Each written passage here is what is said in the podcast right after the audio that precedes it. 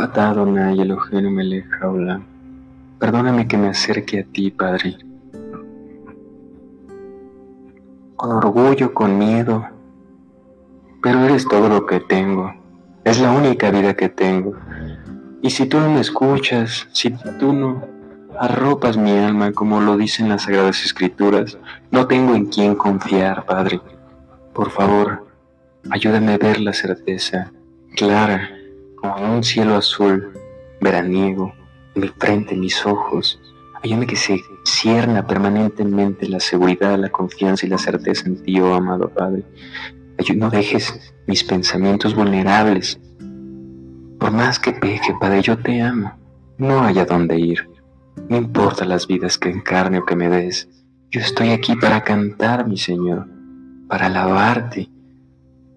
El zumbido de la abeja es tu canto, Padre y vive en mi corazón, así como el odio de mi vecino, así como las lágrimas, también estás tú ahí, Padre, así como lo que más me duele.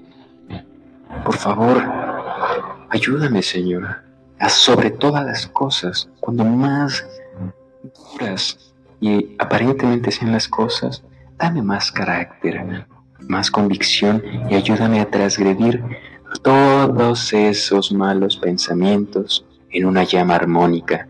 Ayúdame a ser inspirador, Padre. Ayúdame a llegar más allá. Ayúdanos, Padre, a llegar más allá nosotros, a este colectivo que nos rodea, al vecino, Padre. Dale sopor, ayuda a que este lugar esté lleno de bendición, porque no nada más es para mí.